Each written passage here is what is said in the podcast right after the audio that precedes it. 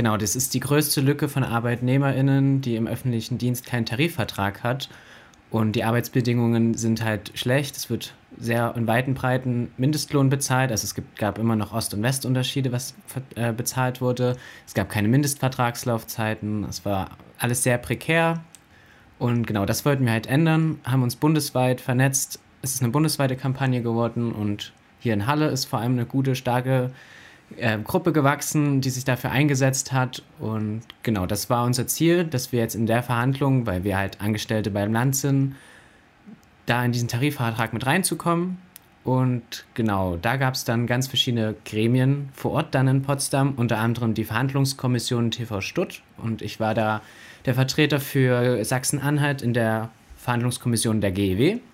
Das ist eine der Gewerkschaften, die vor Ort mit waren neben Verdi. Und genau, wir waren quasi ein beratendes Gremium. Wir haben dann so die Expertinnen, wenn halt Themen zu unserem TV Stutt kamen, wurden wir eingeholt, wurden gefragt, so wie finden wir das, dann haben wir darüber diskutiert und das hat sich halt über diese drei Tage in Potsdam durchgezogen. Es war sehr anstrengend, also es ging auch bis früh halb vier, haben wir da verhandelt und diskutiert und es war sehr kräftezerrend. Ja, das so kurz zu dem Take, ja. Ähm, du hast schon angesprochen, also TV Stutt ist auch an Gewerkschaften angeschlossen, genauer gesagt an der GEW, Gewerkschaft für Erziehung und Wissenschaft, aber auch Verdi, also Vereinigte Dienstleistungsgewerkschaft. Ähm, die Gewerkschaften sprechen tatsächlich von einem Erfolg in Potsdam, um an dieser Stelle Verdi zu zitieren genauer gesagt den Verdi-Chef Frank Wernicke. Er lobte den Kampfgeist aller beteiligten Gewerkschaften und betonte, wie gut der Abschluss, der Tarifabschluss am Wochenende nun Jobs im öffentlichen Dienst attraktiver mache und dem grasierenden Arbeitskräftemangel so entgegengewirkt werde. Würdest du dich dieser positiven Stimmung anschließen, wenn du auf das Tarifergebnis am vergangenen Wochenende schaust, in Anbetracht der Tatsachen, dass der tatsächliche TV Stutt, also ein Tarifvertrag für studentische Beschäftigte, gescheitert ist?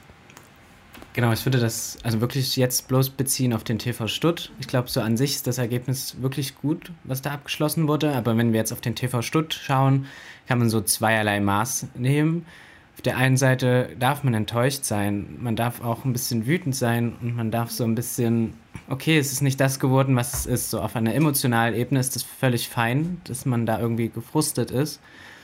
Und nichtsdestotrotz muss man sich dann in den Anblick nehmen, dass das eine erstmalige Sache ist, dass über unsere Arbeitsbedingungen von Seiten des Arbeitgebers mit den Gewerkschaften verhandelt wurde. Es wurde jetzt quasi eine schuldrechtliche Vereinbarung getroffen, dass halt Mindest, also der Lohn hochgesetzt wurde, dass Mindestvertragslaufzeiten drin sind und dass in der nächsten Runde, die in zwei Jahren stattfindet, wieder über unser Entgelt und andere Themen, wie zum Beispiel Mindestvertragslaufzeiten, wieder verhandelt wird. Das fühlt sich, es ist wirklich so ein ganz kleiner erster Schritt, der gemacht wurde. Und ich glaube dennoch, dass es total wichtig ist, dass dieser gemacht wurde, weil jetzt endlich können wir wieder weiter entscheiden, können wir wieder weiter Strukturen aufbauen, um noch stärker zu werden, um die Arbeitsbedingungen noch stärker zu verbessern. Aber klar, ist, es ist voll legitim, dass die ersten Momente da so, oh Gott, wir haben ja gar nichts geschaffen sind. Aber ich glaube, das kommt mit der Zeit und Zeit, dass es immer besser wird und ja. Ja, jetzt schauen wir uns noch mal konkret an, was also was da verhandelt wurde. Also unter anderem wurden Sonderzahlungen äh, wie die Inflation, Inflationsausgleichsprämie für Beschäftigte im öffentlichen Dienst versprochen. Äh, konkret ist das eben eine steuer- und abgabefreie Prämie, die die nun im äh, Jahr 2024 ausgezahlt werden soll und zugleich sollen eben Löhne angehoben werden in den nächsten zwei Jahren. Das war eben der Abschluss von den Gewerkschaften, was so die Beschäftigten im öffentlichen Dienst betrifft.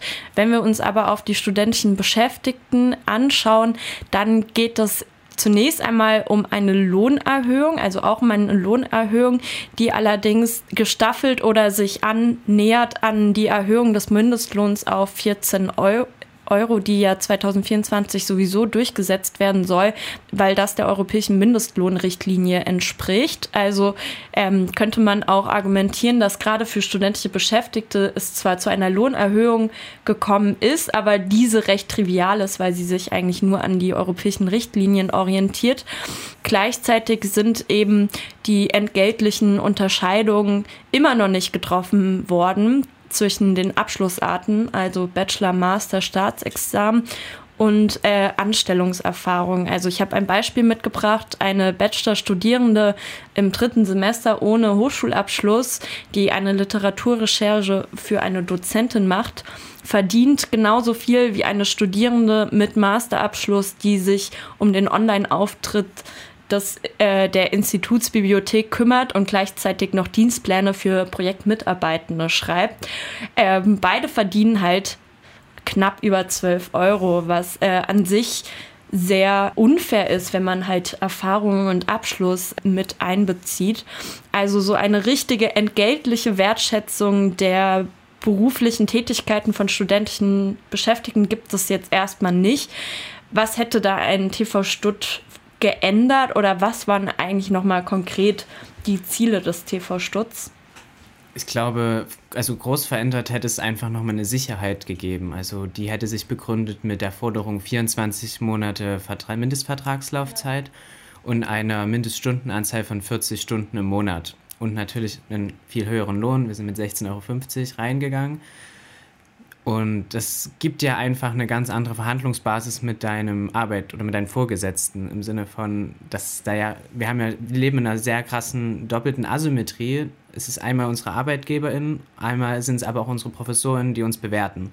Und deswegen sind wir halt in so einer doppelten Machtposition und beziehungsweise die Vorgesetzten sind in einer doppelten Machtposition und wenn mein Vertrag nur sechs Monate geht, dann traue ich mich doch nicht zu sagen, so, hey, das, was da ist, das gefällt mir gar nicht so, weil ich ja nicht weiß, ob mein Vertrag innerhalb der nächsten Woche verlängert wird.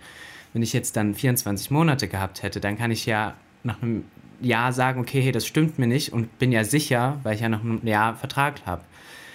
Das wäre halt zum Beispiel einfach wichtig gewesen im Tarifvertrag. Und wäre der Tarifvertrag gekommen, hätten wir individuell auf unsere Arbeitsrechte klagen können. Also wenn das nicht eingehalten wird, dass wir 24 Monate einen Vertrag bekommen, dann hätten wir klagen können.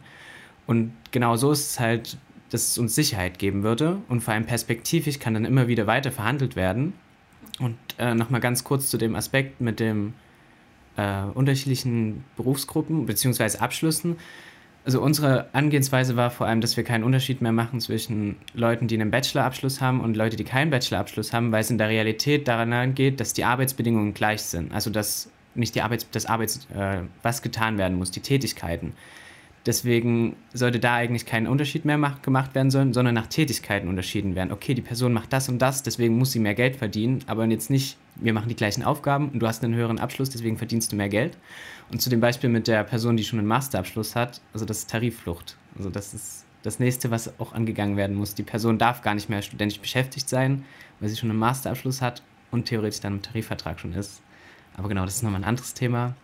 Schwierige Sachen alles. In den letzten Wochen hat sich nicht nur herauskristallisiert, dass es eben keine Wertschätzung, keine entgeltliche Wertschätzung von FinanzministerInnen gegenüber den studentischen Beschäftigten gibt, sondern viel krasser, dass zum Beispiel der sächsische Finanzminister ähm, grundlegend äh, die Existenz dieser Lohnarbeit ablehnt. Also der sächsische Finanzminister Hartmut Vorjohann sprach von einer Ehre, an Universitäten zu arbeiten und damit negiert er eigentlich komplett die Ergebnisse der Studie, Studie Jung Akademisch Prekär, in der herausgearbeitet wurde, dass tatsächlich ein Großteil der studentischen Beschäftigten von ihren Jobs an den Hochschulen finanziell abhängig sind. Also dass das, dass die studentische Beschäftigung Lebensexistenzen wart bzw. Mieten bezahlt. Ähm, wie erklärt sich die TV-Stutt-Bewegung diese fehlende, äh, dieses fehlende Interesse von FinanzministerInnen bzw. wo kann sich die Bewegung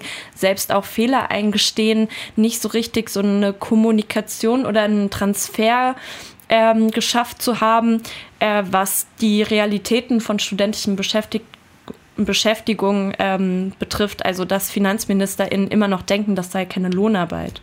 Guter Punkt. Und dann nochmal zurückzukommen auf den ersten Take, dass wir gerade so emotional gefrustet sind, ist genau der Punkt der Finanzministerin. Also im Vorfeld wurden sehr viele Gespräche geführt mit PolitikerInnen, mit Abgeordneten, dass wir quasi also mit und wir haben sogar Unterstützung bekommen. Wir haben Briefe bekommen, okay, Statements, wir sind dabei.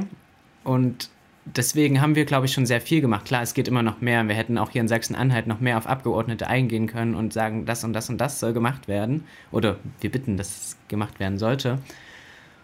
Und dann wurde aber einheitlich innerhalb von den FinanzministerInnen gegen den TV Stutt bei einer Videokonferenz innerhalb der dritten Verhandlungsrunde gestimmt. Obwohl wir zehn Zusagen hatten, die im Koalitionsvertrag ständen, dass sie sich für einen Tarifvertrag einigen. Also es war halt eine, politisch nicht gewollt, dass es einen Tarifvertrag gibt mit keiner Begründung. Und demnach, ja, man hatte noch, hätte noch mehr auf Abgeordnete eingehen können, aber irgendwo sind dann auch unsere Hände gebunden, wenn dann eine höhere Machtposition einfach sagt, so, nö, da machen wir nichts, dann, ja, ist uns, sind uns ein bisschen die Hände gebunden da machen wir nichts, ist aber hoffentlich nicht äh, die zukünftige Handlungsform von der TV Stutt-Kampagne, weil tatsächlich ist nun der TV Stutt gescheitert, aber du hast gemeint, es wurden ja erste Schritte ähm, in Richtung eines Tarifvertrags für studentische Beschäftigte nun eingeleitet. Bedeutet, der Weg geht eigentlich noch für die Kampagne weiter gerade in Anbetracht der Tatsachen, dass sowas wie die Richtlinien von Mindestvertragslaufzeiten äh, zurzeit ja schon da sind, aber nicht eingehalten werden real, stellt sich natürlich die Frage, okay, was sind andere politische Instrumente nun für die Kampagne? Also wie kann man nun anders politische Macht oder äh, Forderungen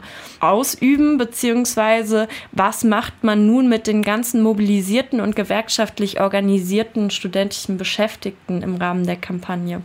Ähm, genau, weitermachen. Im Sinne von, wir haben jetzt schon so einen kleinen C in der Tür, dass wir weiter verhandeln können mit über unsere Arbeitsbedingungen und deswegen heißt es, dass wir jetzt nicht aufhören müssen, oder ja, wir dürfen nicht aufhören, sondern wir müssen genau da weitermachen, wo wir aufgehört haben, jetzt kurz vor der dritten Runde. Wir müssen uns weiter organisieren. Wir müssen halt noch mehr werden, dass es halt noch sichtbarer ist, dass was wir für eine Arbeit machen, dass halt auch trotzdem dann, wenn es wieder zum Streik kommen sollte, BIPs wirklich geschlossen bleiben über mehrere Zeit, weil wir die offen halten. Und genau, es geht halt jetzt einfach, diese Strukturen, die jetzt schon da sind, zu verfestigen, weiter in einem Austausch mit den gewerkschaftlichen Hauptämtern, also dass die noch, wir noch mehr Unterstützung bekommen, dass wir dann quasi eine ziemlich gute Grundbasis, gewerkschaftliche Grundbasis in der Uni schaffen können. Und so können wir ja dann auch mehr Druck aufbauen, wenn wir mehr sind.